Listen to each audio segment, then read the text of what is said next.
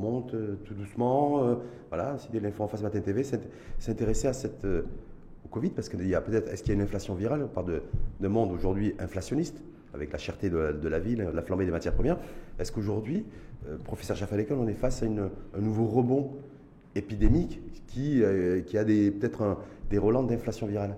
Écoutez, on est dans un cycle épidémique parce qu'il y a des sous-variants et particulièrement le BA4 et le BA5 qui, un, circulent beaucoup plus vite, mais dans un contexte particulier, dans un contexte où les mesures barrières ont été réduites, pour ne pas dire totalement euh, abandonnées, dans un contexte où notre protection immunitaire après la troisième dose, hein, la deuxième ou la troisième dose, a baissé au cours du temps, 6 à 8 mois, et le troisième contexte qui est particulier, c'est qui est un contexte, bien sûr, de la saison estivale, où les gens se retrouvent, où il y a les fêtes, où il y a les soirées, où il y a les rencontres, où il y a les restaurants, eh bien, toute cette conjonction donc de facteurs explique que nous avons une recrudescence des cas incidents de façon importante. Mais regardez même en Europe. En Europe, on a 140, 150 000 cas par jour, ce qui Ouais. n'est pas le cas chez nous. Mais c'est normal que le nombre de cas incidents de la Covid augmente eu égard aux facteurs que je vous ai expliqués. Est-ce que ça veut dire pour autant, professeur Jaffa l'école, que la situation est, est inquiétante, elle est, elle est voilà, sans être alarmiste? Alors, Mais je- je veux dire, pa- parce que valeur aujourd'hui, on a peu de communication, en tout cas, sur la situation Covid du moment. Tout à fait, vous avez parfaitement raison. Moi, je suis quelqu'un de, de- de très mesuré, pragmatique et, et- et scientifique. Premièrement, on a une augmentation du nombre de cas, c'est clair. Mais par contre, partout dans le monde, c'est clairement démontré que ce n'est pas plus grave, que ce n'est pas plus dangereux, mais qu'il faut faire plus attention. Pourquoi? Parce que ça va concerner un sous-variant, et particulièrement le BA5, qui risque de donner des formes graves chez les personnes âgées ou qui ont des maladies chroniques, parce qu'elles ne sont plus protégées au bout d'un certain nombre de mois. Mais quand vous regardez les indicateurs de gravité, qui est la létalité, qui est le nombre de cas graves hospitalisés, le nombre de personnes qui sont intubées, ventilées en pourcentage du nombre de cas existants, vous voyez que les indicateurs de gravité épidémiologique ne se sont pas aggravés depuis plusieurs mois. Et ça, c'est une réalité scientifique. Donc ça veut dire que pour autant qu'on doit euh, maintenir la levée des barrières,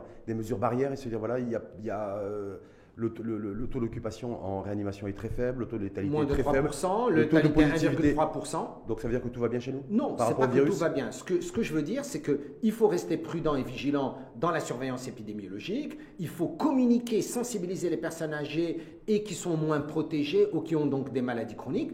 Mais on l'a dit d'ailleurs chez vous à l'info en face, il faut que nous apprenions à vivre avec ce virus et avec d'autres. Ça ne s'arrêtera pas. Et donc, on ne va pas arrêter de vivre, on ne va pas confiner, on ne va pas euh, remettre en place des mesures barrières extrêmement fortes ou puissantes parce que ça ne changera rien à la dynamique épidémiologique. Surveillance, prudence, oui, mais pas panique. Est-ce que, la surveillance épidémiologique est toujours faite aujourd'hui? Est-ce que le séquençage est toujours fait par rapport à la situation donnée? C'est-à-dire, il y a un pic, ça repart. Est-ce que pour autant on surveille toujours? Autant Ah oui, tout à fait, partout dans le monde, y compris d'ailleurs dans le contexte marocain, il faut féliciter le Maroc pour ça. On a un pourcentage, effectivement, donc de prélèvements qui sont envoyés au séquençage à Rabat pour voir quel type de sous-variant c'est. Et aujourd'hui au Maroc, on a à peu près 72% du BA5, qui est un sous-variant de l'Omicron, qui est en circulation au Maroc. Et pourquoi on le surveille particulièrement? Parce qu'il a cette caractéristique, à Rachid, de d'échappée immunitaire, c'est-à-dire il, Il passe sous les radars immunitaires, c'est ça? Exactement, on est moins protégé par le vaccin ou par une ancienne infection par rapport à d'autres sous-variants. Et particulièrement, évidemment, chez les personnes âgées ou vulnérables. Est-ce que ça veut dire que par rapport à ce BA5, donc sous-variant Omicron, les vaccins qui sont aujourd'hui, j'allais dire, sur le marché, entre guillemets, ne sont pas efficaces? Ah non. Sur la, transmissi- la transmissibilité, Ils sont moins, c'est très important ce que vous Ouais. dites, ils sont moins efficaces sur trois niveaux. Et encore pour que les gens comprennent bien. Sur le niveau de transmission, clairement moins efficace, c'est-à-dire que même si vous avez été vacciné, vous avez fait une infection avant, eh bien vous n'êtes pas plus, plus protégé. Un petit peu. Deuxièmement, il n'est pas plus efficace par rapport aux symptômes. Même si vous avez été vacciné ou si vous avez fait une infection, vous allez avoir également donc des symptômes.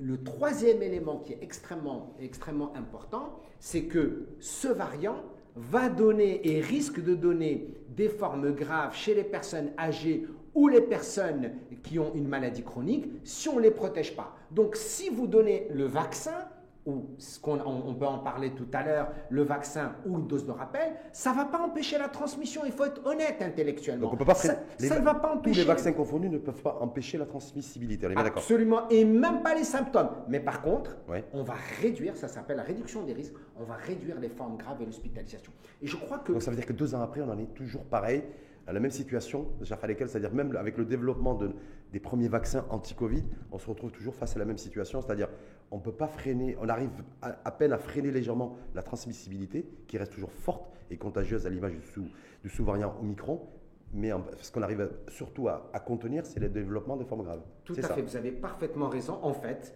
euh, comme il y a tellement donc de, vous vous rappelez la souche classique, et puis mhm. ensuite les bêta, le gamma, le delta, et puis ensuite donc l'omicron, et puis ensuite des sous-variants d'omicron. Eh bien, on ne s'attendait pas à cette diversité euh, donc des variants et qui perturbe un petit peu, sachant que les vaccins qui ont été préparés n'ont pas été préparés pour l'omicron. Et donc, oui, ça nous protège, mais dans une certaine mesure, la bonne nouvelle entre guillemets, la bonne nouvelle, c'est que ça continue à nous protéger dans une certaine mesure contre les formes graves et l'hospitalisation.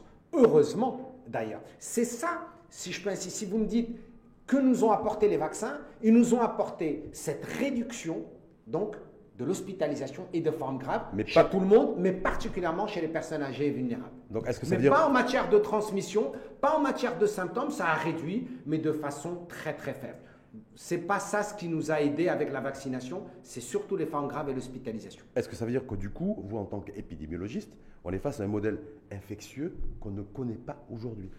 Avec le développement sans cesse et sur un rythme effréné de sous-variants. On est dans un modèle infectieux épidémiologique tout nouveau, très caractéristique euh, de d'un changement dans des écosystèmes microbiens et de leur adaptation par l'humain et par les comportements humains et par l'approche médicamenteuse et par l'approche vaccinale. Avant, on avait l'habitude un petit peu donc des virus, on avait l'habitude d'un certain nombre donc d'écosystèmes microbiens avec lesquels on gérait classiquement vaccination ou mesures préventives. Là, toutes les mesures que nous avons sont des mesures qui sont utiles mais qui ne sont pas optimales.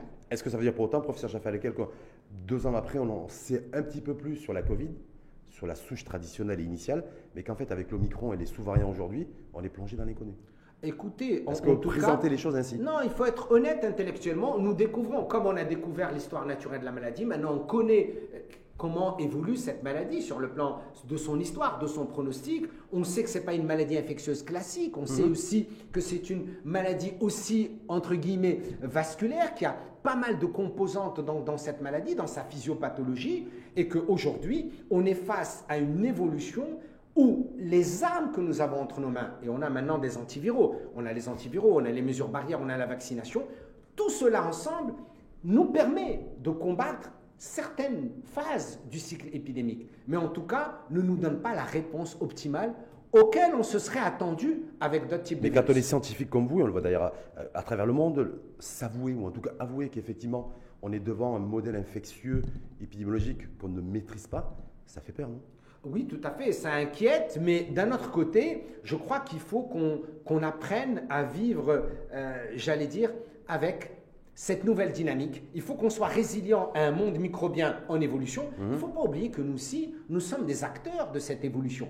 Hein, les changements climatiques, l'impact sur notre environnement, les écosystèmes changent. On a un écosystème microbien, vous avez un écosystème climatique qui change, vous avez l'humain euh, qui s'adapte plus ou moins, qui est plus ou moins résilient. Eh bien, cette dynamique, parfois, elle crée des états stables, d'harmonie, mais des fois, il y a des disharmonies et quand il y a des disharmonies, eh bien, ça crée des phénomènes comme ce qu'on est en train de vivre depuis deux ans et quelques avec la Covid-19. Est-ce qu'on vit depuis le mois de juillet, en tout cas à travers le monde, un rebond de plus de 30% en moyenne de, de, cas Covid, avec l'Omicron sous-variant BA5, on nous parle d'un BA6, d'un BA7, euh, potentiellement dans les prochaines, d'ici la, d'ici la rentrée, avec une huitième vague en Europe?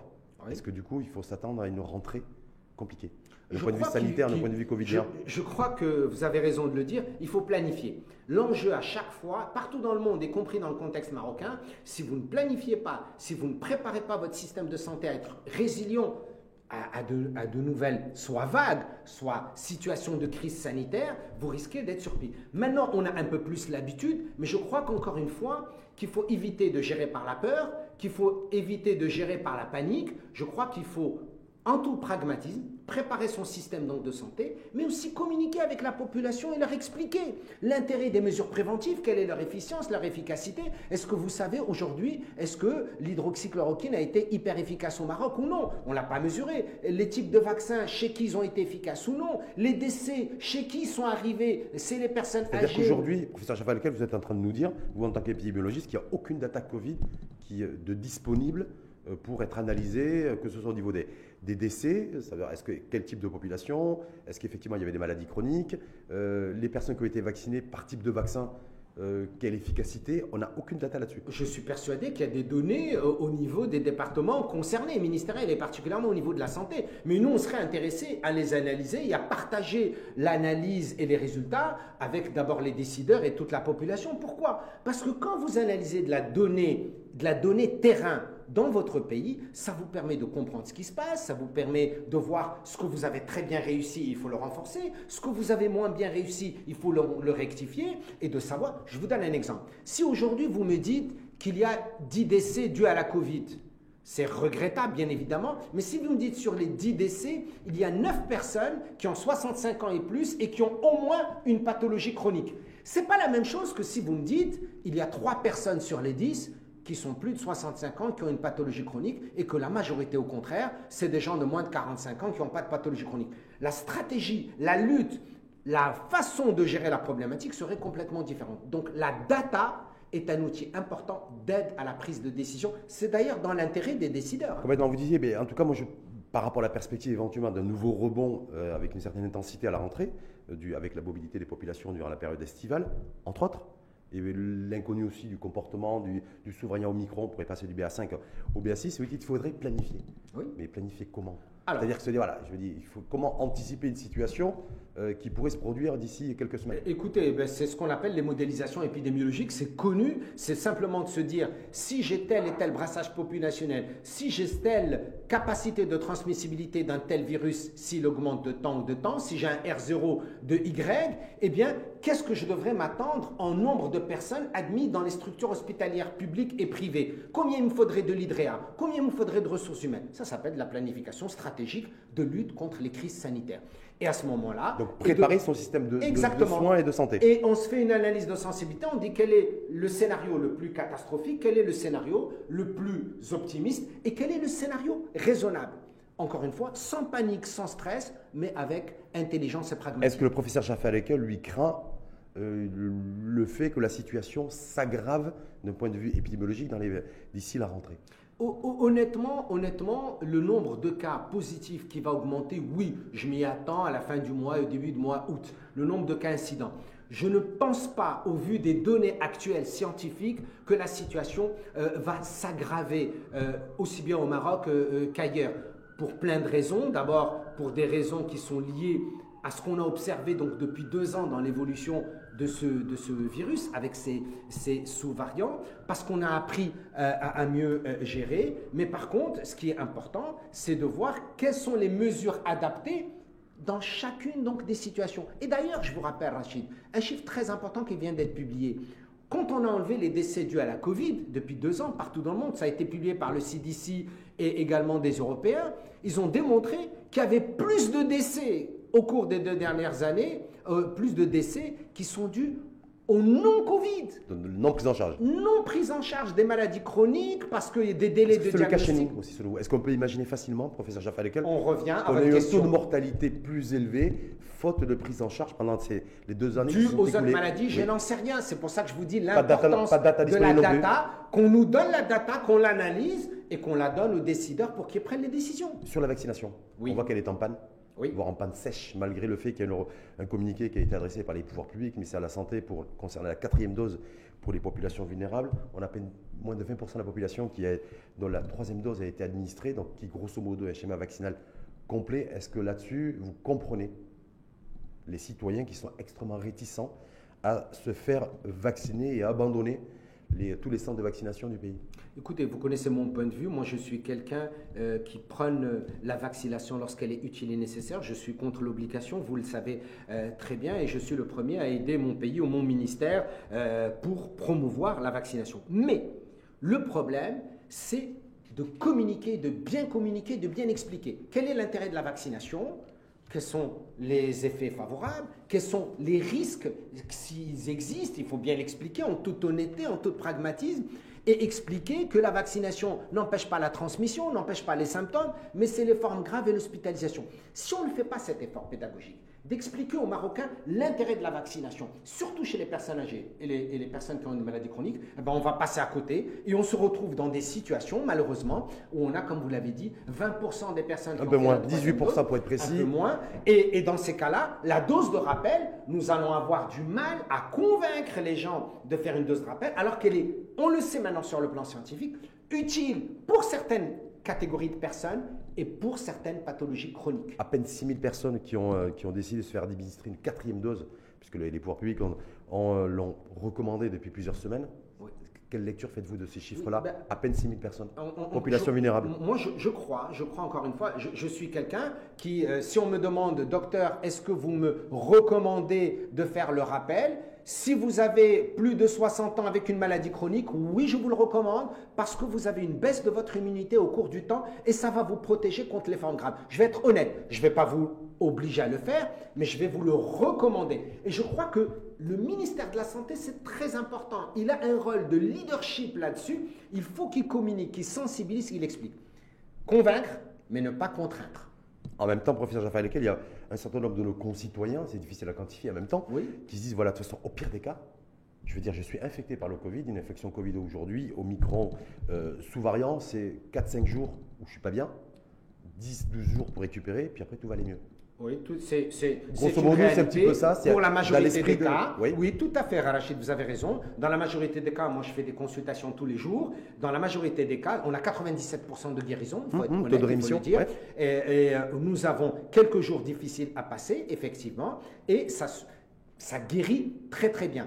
Il faut faire attention évidemment aux personnes âgées, celles qui ont des maladies chroniques, la canicule n'aidant pas hein, à cause de la déshydratation et, la chaleur. Mais encore une fois, je peux comprendre donc ces gens. C'est pour ça que nous avons un effort pédagogique à faire. Si le ministère ne communique pas suffisamment, il aura malheureusement, encore une fois, hein, malheureusement, le même échec qu'avec la troisième dose. C'est-à-dire la dose de rappel ne sera pas une dose qui sera acceptée, où il n'y aura pas une observance importante de la population pour cette dose de rappel. Moi, je n'ai pas envie de parler de quatrième dose, j'ai envie de parler de rappel. Hmm. En même temps, sur l'équation euh, infection, du, enfin, l'administration d'une dose de, vaccin aujourd'hui, quel que soit le type de vaccin aussi, et puis le développement d'immunité.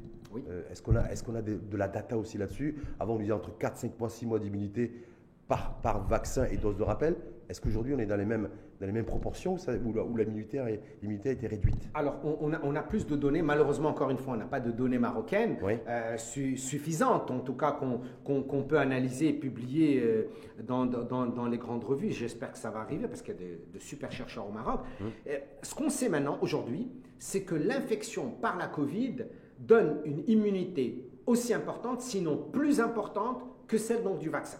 Et que finalement, le meilleur modèle, ce serait une infection suivie de deux doses de vaccin. Et le top top du modèle, c'est une infection suivie de trois doses. Ça aujourd'hui, c'est les dernières publications. C'est le nouveau, modèle immunitaire chez nous. Exactement. C'est le meilleur modèle et qui donnerait une protection au minimum entre 8 à 10 mois minimum.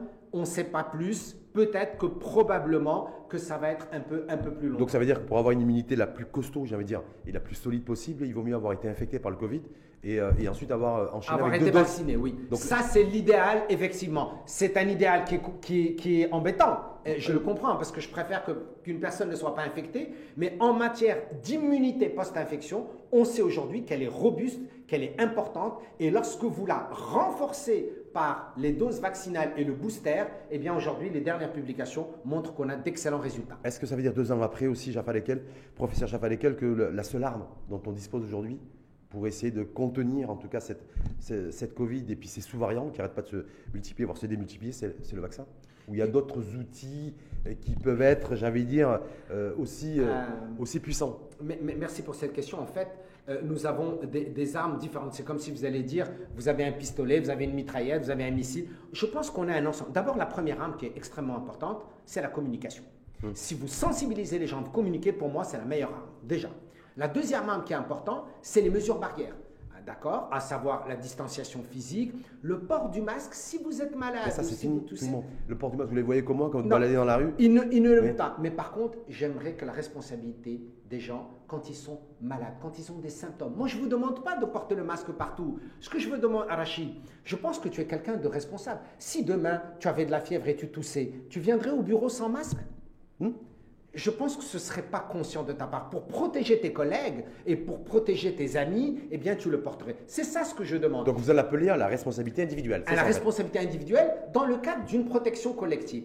Le troisième élément qui est important, c'est qu'aujourd'hui, quand vous êtes malade, si vous vous dépistez très tôt et vous êtes pris en charge, donc vous allez être isolé à la maison, vous allez protéger donc les autres. Donc ça s'appelle la prise en charge thérapeutique. Et l'autre élément qui est très important, c'est la vaccination. Donc regardez qu'on a quand même, on a la communication, on a les mesures barrières, on a le traitement, on a la vaccination, c'est quand même pas mal de choses. Pendant très très très longtemps aussi, on nous parlait de cette fameuse immunité collective, on en a débattu longuement et largement avec vous durant ces deux années Covid aussi. Est-ce qu'aujourd'hui, deux ans après, l'immunité collective reste un leurre?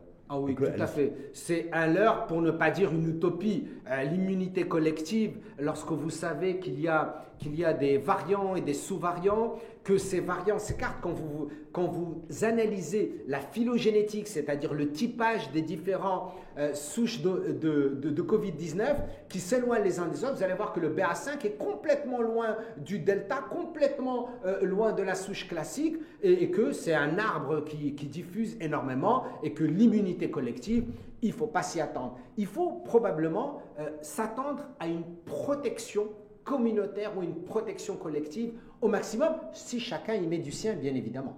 Donc ça veut dire que s'il n'y a pas d'immunité collective, euh, il, y aura toujours du, il y aura toujours de la Covid qui se baladera. Ah ben oui, bien sûr, qui va, qui va circuler au Maroc ou dans d'autres, ou dans d'autres pays ou d'autres sous-variants. Et peut-être qu'à un moment ou à un autre, il va y avoir, c'est comme le H1N1 dont vous n'entendez plus parler hmm. et d'autres pathologies virales.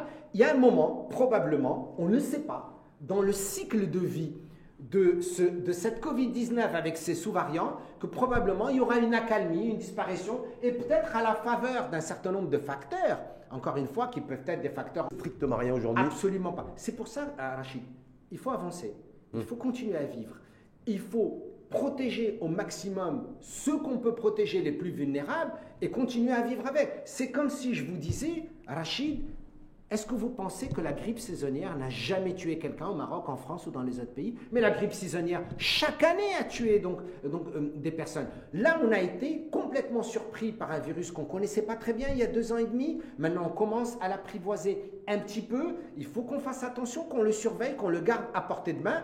Mais il ne faut pas qu'on en fasse une maladie qui est extrêmement terrible et qui doit à bloquer notre système socio-économique, nos comportements humains et notre mode de vie. Vigilance, prudence, bien évidemment, trouver toutes les mesures donc de protection et de prise en charge et de prévention comme la vaccination, mais on avance. Mmh, avancer, avancer. D'autant plus qu'il y a le Big Pharma euh, Moderna qui annonce la découverte, en tout cas, et c'est cliniques très avancées, d'un vaccin qui pourrait être efficace à la fois euh, à l'égard de la, de la cellule mère, sur la souche, la souche traditionnelle, puis à la fois sur, à l'égard de l'Omicron. Est-ce que ça, est-ce que là vous dites, voilà, ça peut être effectivement le début de la fin ou, Écoutez, moi, moi, ça D'ailleurs, on est en train de parler de vaccin universel hein, euh, dans, dans, le cadre de la Covid-19. Écoute, je le souhaite. C'est pas sûr, mais encore une fois, encore une fois, quand bien même vous trouvez ce vaccin sur tous les variantes de la Covid-19, imaginez euh, demain ou après-demain, vous allez avoir une, mal, une maladie XY42 qui arrive et qui va aussi perturber. Moi, je pense que l'enjeu de tout ça, c'est que ça a été pour nous l'apprentissage qu'il faut qu'on soit prêt hum. en phase de crise. Que la crise soit économique, qu'elle soit sociale, qu'elle soit sanitaire. Cette crise qui a été triple, sanitaire, sociale, euh, sociale, économique, voire même quadruple, humaine, humaine, je crois qu'il faut apprendre à s'y préparer pour les générations futures dorénavant, il faut qu'on planifie mieux, il faut qu'on optimise mieux les ressources, il faut que notre système soit plus résilient.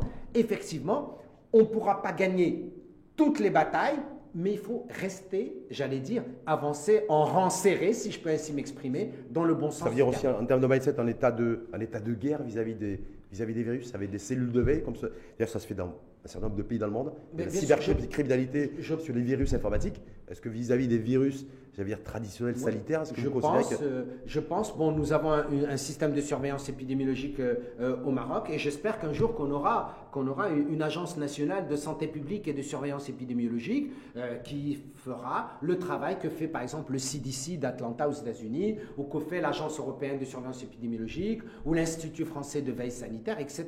Et je crois que c'est très important de garder ce système de vigilance, d'accord, mais pas uniquement de vigilance. Moi, j'aimerais que ça soit un système de vigilance et de riposte. Euh, vigilance, c'est bien, mais qu'est-ce qu'on fait après? Et donc, ce système pourrait non seulement surveiller, être vigilant, proposer des moyens de lutte et de riposte à une crise sanitaire et mobiliser les moyens. Peut-être avec la haute autorité de régulation qu'ils vont créer, peut-être que ça va être euh, Vous dites, ça. vous dites quoi ce- au fait que tous les mois, en fait, l'état d'urgence soit prolongé, prolongé, prorogé, prorogé? Est-ce que pour vous, ça a du sens? Sachant que, gens se disent, voilà, on nous dit qu'effectivement, il y a l'état d'urgence qui est prolongé, il y a les mesures barrières, tout a, tout a volé en éclat. Donc les gens ne comprennent pas trop le, un petit peu le sens de- du maintien de cet état d'urgence. Écoutez Rachid, moi je vais être encore une fois honnête avec vous. Euh, je n'ai pas toutes les données qu'a le gouvernement entre ses mains. Si l'urgence, euh, parce qu'ils ont des données que je n'ai pas, je respecte. Moi je suis un démocrate et je respecte. Mais si par contre on me dit que cette urgence, elle est, euh, j'allais dire, elle est sous-tendue uniquement par des données épidémiologiques et scientifiques, je dis non. Euh, non, cette urgence n'est pas. Si elle est sous-tendue par d'autres arguments qui sont tout aussi valables, hein, tout est, est respectable, je le comprends et je l'accepte. Mais aujourd'hui, les données épidémiologiques, dans le contexte marocain, les données cliniques et ce qu'a réussi quand même le Maroc, aujourd'hui, à mon sens, sur ce volet, hein, je ne peux pas prononcer que sur le volet scientifique et épidémiologique, je pense que l'urgence sanitaire n'a pas lieu de persister encore. Hmm. On va revenir sur, le, sur, le, sur la saison estivale, Oui, vague de chaleur? Oui. Il y a des, nouvelles vagues de contamination, mais là, c'est une nouvelle vague de chaleur. C'est lancé déjà pour toute la semaine. Ça a commencé le week-end dernier. Est-ce que là, pour vous, en tant qu'épidémiologiste, professeur Jaffa Lekel, il y a un risque aussi accru d'accélération de, la contagiosité euh, du virus? Parce que généralement, quand il fait chaud, bah, quand il fait très chaud, qu'on est à la maison, on a tendance à tout fermer. Donc, du coup, il n'y a plus d'aération. Est-ce que là, il y a un conseil, recommandation que le professeur Jaffa Lekel souhaiterait distiller? D'abord, on a des données scientifiques hein, qui montrent que euh, la chaleur ne permet pas de lutter contre la Covid-19. hein, contrairement à ce que certaines Mm. personnes pensaient, que vous soyez dans l'hémisphère nord ou l'hémisphère sud, vous avez la même probabilité de circulation et le même risque, et- et- et- etc. Donc, c'est pas parce qu'on est en période estivale qu'il y aura moins de circulation de la Covid. C'est pas vrai. On aura une augmentation des cas incidents. Évidemment, à quoi il faut faire attention? Si vous êtes dans des endroits qui sont clos, faites très attention. Il faut absolument ouvrir et à aérer. Alors là aussi, il y a beaucoup de débats sur la climatisation. Encore une fois, il n'y a pas de données scientifiques qui démontrent que la climatisation accélère la diffusion donc du Mais on a de la donnée sur le virus. fait que la virus On a- se diffuse avec on a, on a des données, on a des données sur la ventilation. Donc c'est effectivement lorsque les salles ne sont pas bien ventilées, ne sont pas bien aérées, il n'y a pas les bons circuits de ventilation et d'aération, effectivement c'est plus euh, exposé. Mais quand vous êtes à l'extérieur, c'est pas c'est pas la situation. Par contre, l'enjeu, il est beaucoup plus sur les personnes, encore une fois, je reviens à ceux qui sont plus exposés, c'est les personnes âgées et les personnes qui ont des pathologies chroniques. Les personnes âgées, et surtout en période de canicule, sont plus exposées. Pourquoi? Parce qu'ils se déshydratent plus rapidement, il faut faire très attention, et la sensation de soif est diminuée chez les sujets âgés. Donc il faut qu'ils boivent toutes les deux heures au moins un verre d'eau et qu'ils soient bien hydratés. Et ça, c'est le danger. Alors imaginez un sujet âgé qui a le Covid et qui est déshydraté, c'est un gros problème et un risque majeur pour sa santé et les complications. Donc ça veut dire que vous vous dites, vous dites clairement qu'il n'y a pas d'impact chaleur sur la circulation du Covid? Alors, pas du d'accord tout. là-dessus? Pas du tout. Par contre aussi en état, de- en état de chaleur et de, en tout cas de, de Mais- canicule, si on décide de tout fermer à la maison, il y a un risque de ne Tout à fait. Il faut aérer et il faut surtout surveiller, protégeons nos sujets, euh, nos, nos- nos sujets âgés, nos aînés. Il faut les protéger parce que la canicule aggrave une situation, surtout si la Covid, s'ils sont infectés par la Covid. Ça va aggraver la situation. Très bien. Vous avez tiré la sonnette d'alarme aussi parce que je vais préparer l'émission. Je, je suis votre, je vous suis sur Twitter aussi. Et- Ah, merci, Voilà. c'est gentil. Ouais, puis je me dis, j'ai trouvé quelque chose de, voilà, vous- il n'y a pas très longtemps, il y a quelques jours, vous avez tiré la sonnette d'alarme sur le développement de- du cancer, mais du cancer du col chez nous, mais surtout au niveau préventif. C'est-à-dire, voilà, que vous arriviez, en tout cas c'est ma lecture, vous n'arrivez pas à comprendre qu'il y a des cas de, cancer du, col qui chez nous, qui se développent, qui sont, en tout cas qui est présent, et qu'en même temps, il y a des vaccins qui existent et qu'il n'y ait pas de campagne de sensibilisation et de, voire de vaccination. Oh, tout à, fait. là Ça fait parmi les choses qui, qui, me font mal au cœur, moi en tant qu'épidémiologiste, infectiologue et surtout qui fait de la médecine préventive. Euh, il n'y a pas que le cancer du col. Le cancer du col est le deuxième col, euh, cancer chez la femme mmh. au Maroc, mmh. après le, cancer donc du sein. Mmh. Et, mais mais l'HPV, le, le, virus HPV, donne six types de cancers. C'est pas que le cancer du col. Et aujourd'hui, les vaccins, avant il y avait ce qu'on appelle des, des vaccino-sceptiques, l'hésitation vaccinale. Maintenant, aujourd'hui, dans la majorité des pays, ils savent que le vaccin contre le HPV est très utile et empêche, empêche la progression et le risque de cancer chez nos petites filles, mais également chez nos petits garçons. Alors, vous n'allez pas me dire que les Australiens ou les autres pays à travers le monde n'aiment pas leurs enfants ou n'aiment pas leurs petites filles, leurs petits garçons. Nous devons faire en sorte de sensibiliser les parents, de leur expliquer l'intérêt qu'on protège leurs enfants contre un risque de cancer. Et c'est un vaccin qui a montré ses preuves dans plein d'études scientifiques à travers donc, le monde. Je crois que le Maroc est convaincu par ça, je crois que le ministère est convaincu par ça, Rachid, il faut qu'on passe à l'action. Il hmm. faut qu'on sensibilise, jamais d'obligation, je suis contre l'obligation, mais de sensibiliser, de recommander pour protéger nos futures femmes et nos futurs la, la, même, la même approche qu'il y a eu sur, au niveau préventif, hein, bien entendu, que vis-à-vis du, cancer du sein. Ah oui, bien sûr, bien sûr. Le, Maroc a fait de très belles choses et je crois que le Maroc devrait être. D'ailleurs, il y a beaucoup de pays euh, euh, africains qui ont commencé ou de, Middle East, Nord Africa, mhm. donc la zone MENA, qui ont commencé à vacciner donc les petites filles et les, même les petits garçons. Et je crois que le Maroc doit également proposer cette alternative parce qu'elle va permettre d'éviter des drames. Un cancer du col est un drame chez la femme est-ce que c'est le bon timing, chez l'homme. Est-ce que c'est le bon timing de sensibiliser les populations à, ce, à, ce, à ce, vaccin anti-cancer du anti, antivirus, en tout cas HPV dans la, dans la, configuration dans laquelle nous sommes aujourd'hui, où il y a déjà beaucoup de réticence et de réticence chez nous à se vacciner contre la Covid? Les mêmes causes créent les mêmes effets. S'il y a de la réticence, c'est que probablement nous n'avons pas suffisamment expliqué. Expliquons, sensibilisons, euh, il faut sensibiliser, il faut essayer donc de convaincre. Moi, je pense qu'il n'y a pas de perte de temps et il n'y a pas de mauvais moment si je dois sauver la vie de femmes et d'hommes au Maroc. Pour moi, je peux le faire à n'importe quel moment et je me dois, j'ai l'obligation morale, si je vais sauver des femmes dans ce pays, si je vais sauver des hommes dans ce pays en les vaccinant, en les protégeant ou en proposant d'autres alternatives préventives, je ne dis pas que c'est la solution miracle. Ce que je dis, c'est lorsqu'on a des outils qui ont démontré leurs preuves scientifiques et qui peuvent aider sans obliger qui que ce soit à les faire et qu'on peut les recommander et qu'on peut se retrousser les manches et aller sur le terrain et faire de la santé publique, il ne faut pas hésiter. Professeur Jaffa, est-ce qu'on a une idée précise du nombre de personnes chez nous qui décèdent du, cancer du col et qui sont victimes de ce virus HPV Alors, euh, on a, on a euh, malheureusement, malheureusement donc des, des milliers et des milliers de cas. Euh, je n'ai pas le chiffre exact, malheureusement, parce que pour avoir le chiffre exact, il faut encore une fois un système d'information généralisé, public et privé, qui nous donne euh, de, la data. Mais il faut que vous sachiez que euh, chaque jour, chaque jour, en moyenne, vous avez deux à trois femmes qui meurent de cancer du col dans le contexte marocain, ce qui est énorme. Je crois que si nous pouvons faire de la prévention en vaccinant les jeunes filles ou les jeunes garçons également pour éviter que ce virus, qui est un virus qui est oncogène, qu'est-ce que ça veut dire un virus oncogène? Il provoque le cancer, c'est prouvé scientifiquement. Si on peut le faire, en sensibilisant, en éduquant et en convaincant, je pense qu'il faut le faire. Moi, je pense que c'est un devoir moral de nous tous, de vous en tant que journaliste, de moi en tant que professionnel de santé, mais c'est aussi au ministère de la Santé et avec tous les professionnels de santé marocains de convaincre donc les parents. Vous avez essayé de faire remonter ça au comité scientifique, au, au pouvoir public en charge de la santé publique là-dessus euh, Moi, moi, moi, j'écris, je m'exprime, je fais de mon mieux. Hein, euh, chacun de son côté euh, doit faire l'essentiel. Moi, je fais ce que je peux. Ce n'est pas, ce n'est pas moi qui décide en matière de politique de santé publique. Et je crois que les autorités de santé publique qui décident, j'espère qu'on va réussir à les convaincre. Et, et qu'on, nous, on est là pour les soutenir, pour soutenir une politique publique, mais de prévention. Une politique publique qui va éviter des cas je dis un dernier mot. Hein.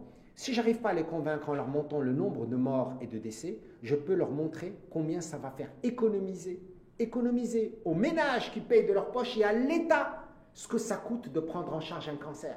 Entre une prévention, donner une vaccination, éduquer pour la santé et soigner un cancer, les oncologues, les gynécologues le savent, mais ça va du, du simple à fois mille. Donc il faut être quand même raisonnable et voir quand un certain nombre de politiques publiques ont un intérêt qui n'est pas uniquement de santé, mais social et économique. Merci à vous, professeur Jaffa Lekel, en tout cas.